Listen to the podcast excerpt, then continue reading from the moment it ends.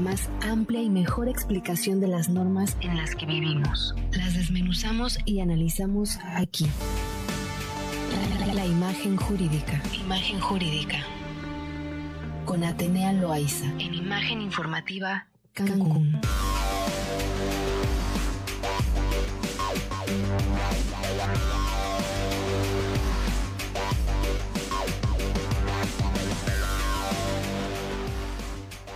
Muy bien, y como cada martes vamos a hablar de cuestiones jurídicas con nuestra queridísima Atenea Loaiza de Difen Abogados. ¿Cómo estás, Atenea? Muy buenas tardes.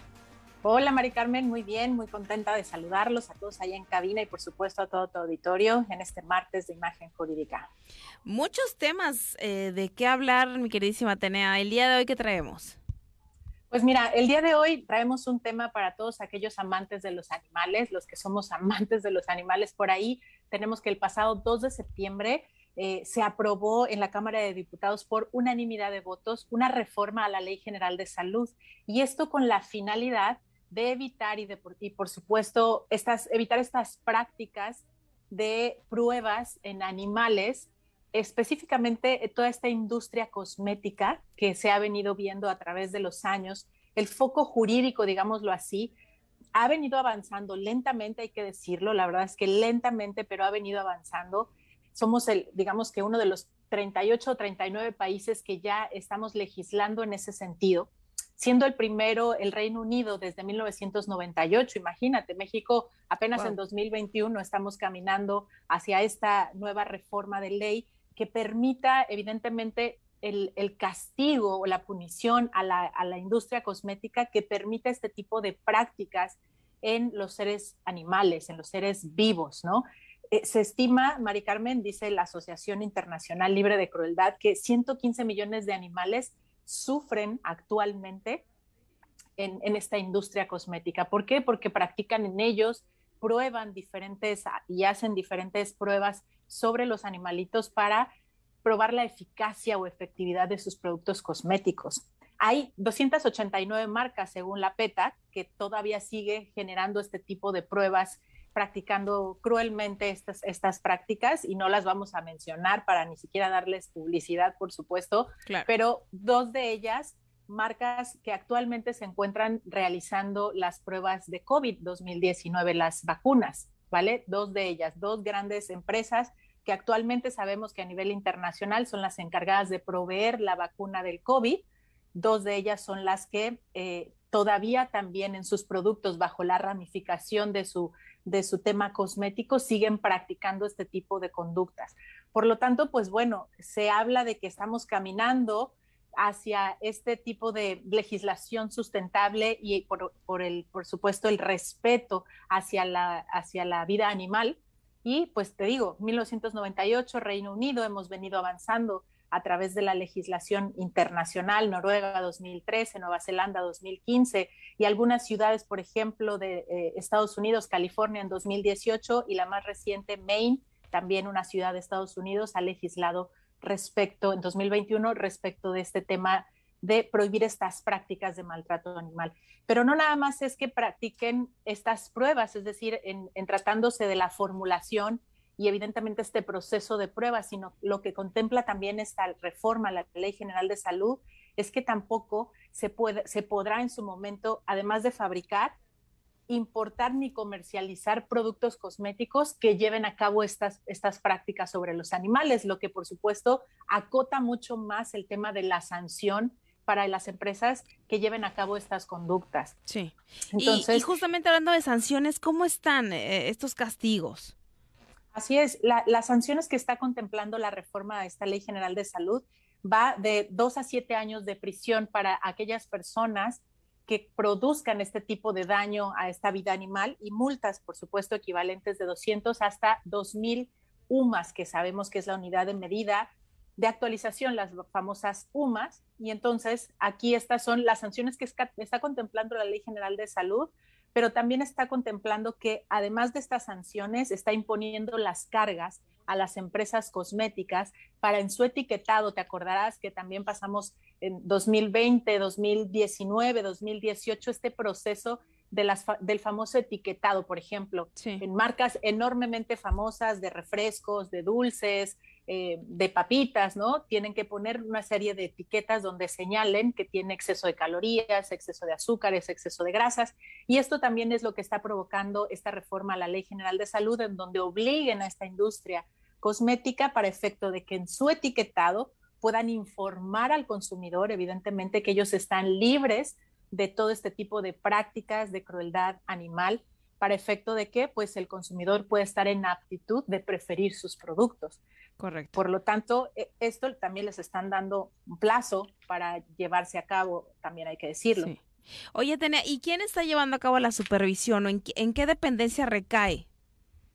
Mira, todo lo que tiene que ver con Ley General de Salud tiene que ver con COFEPRIS, todo lo que tiene que ver con salud. Incluso la COFEPRIS también está autorizada para generar todas las sanciones y o multas que se presenten a través de los eh, anuncios que se generen por cualquier medio digital, eh, en Internet, por plataformas tecnológicas que tengan relación con la industria cosmética y de salud, que es en la que mayormente se anuncian todo este tipo de productos. Entonces, ¿quién será el encargado de aplicar todo este tipo de sanciones? Pues en México, todo lo que tenga que ver con COFEPRIS, de tal manera que ellos van a ser el órgano encargado de la vigilancia de que se cumpla esta, esta reforma, esta ley general de salud. Este decreto, que ya está aprobado por unanimidad de votos, definitivamente tiene que pasar por este proceso de sanción o digamos de aprobación final que tiene que pasar eh, por el Ejecutivo para que en su momento, al ser, ser aprobado, ya pasó por una, unanimidad de votos, lo, lo sanciona o lo aprueba el Ejecutivo y se publica en el diario oficial de la Federación para que entre en vigencia. Esto resulta ya inminente, esto es, digamos, un formalismo en razón de que ya existe una eh, votos completamente, vaya, casi todos son en favor y casi ninguno en contra. Por lo tanto, ya tendrá que cumplirse nada más la formalidad para que pueda entrar en vigencia. Y te platicaba, dime. Sí, y después de entrado en vigencia, ¿cuánto tienen las empresas de, de, la industria para hacer sus modificaciones? Y no sé si también en este decreto venga con qué se va a sustituir. De hecho, no hay una sustitución, hay una adición. La reforma lo que está promoviendo es una adición con este tipo de sanciones a, estas, a este tipo de prácticas y o conductas de la industria cosmética entonces, no hay una sustitución como tal de la norma, sino hay un agregado que es parte de, la, propuesta de reforma, de tal manera que a las empresas que se dedican a este giro de cosmético puedan tener hasta un plazo de dos años a partir de que entra en vigor la norma para efecto de que sustituyan, por supuesto, o echen a andar cualquier procedimiento de investigación y de prueba que ya no sea especialmente con animales, sino que se sustituya por algún otro que en definitiva no dañe la vida eh, animal, evidentemente. Entonces está teniendo como vigencia a partir de que entra en vigencia dos años para la, eh, el cumplimiento de parte de esta industria cosmética. Correcto, pues la verdad es que son buenas noticias. De repente eh, sí pensamos que nuestro país, bueno, sí, sí está, está, estancado en el tema, ¿no? Está estancado en muchas reformas que, digo, otros países como lo estamos viendo ahora, el Reino Unido, se nos adelantó por mucho, ¿no? Pero me parece que poco a poco vamos eh, teniendo esta nueva visión, esta nueva ideología del cuidado, de la protección, del respeto hacia la vida eh, de los animales y bueno, empezando por supuesto con la que en su momento se giró para los circos, circos, perdón, y todo este espectáculo de los animales que también se prohibió. Ahora vemos otro avance también que es también la prohibición justamente de hacer este tipo de pruebas con, con animales y bueno, pues vemos que vamos avanzando. ¿Cómo ves, Atenea? Así es, Mari Carmen, definitivamente vamos dando pasos digo, te digo, el foco jurídico va caminando también eh, en cuanto al requerimiento eh, social, evidentemente ya hay muchos organismos pro vida de los animales que han generado mucha presión para que esto también sea una realidad legislativa y no quede nada más en un reclamo social.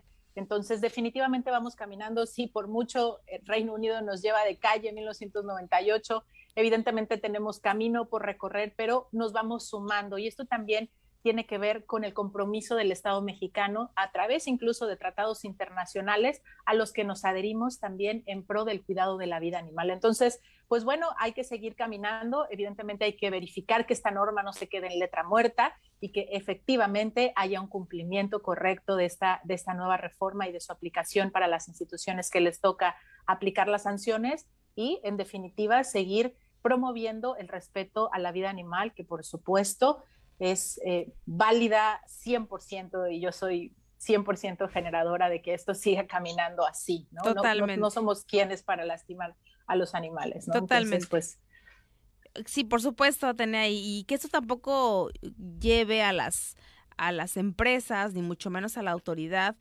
a pues empezar a ser corruptos, ¿no? Porque a veces cuando surgen este tipo de reformas que pueden hacer tanto bien, eh, se ven bloqueadas por la mala costumbre de, de, de la corrupción y, del te pago y no me eh, déjame trabajar, ¿no? Entonces, ojalá de verdad que esto pues avance para bien y que avance para bien de todos, ¿no? Te agradezco mucho, Tenea, ¿dónde te pueden encontrar?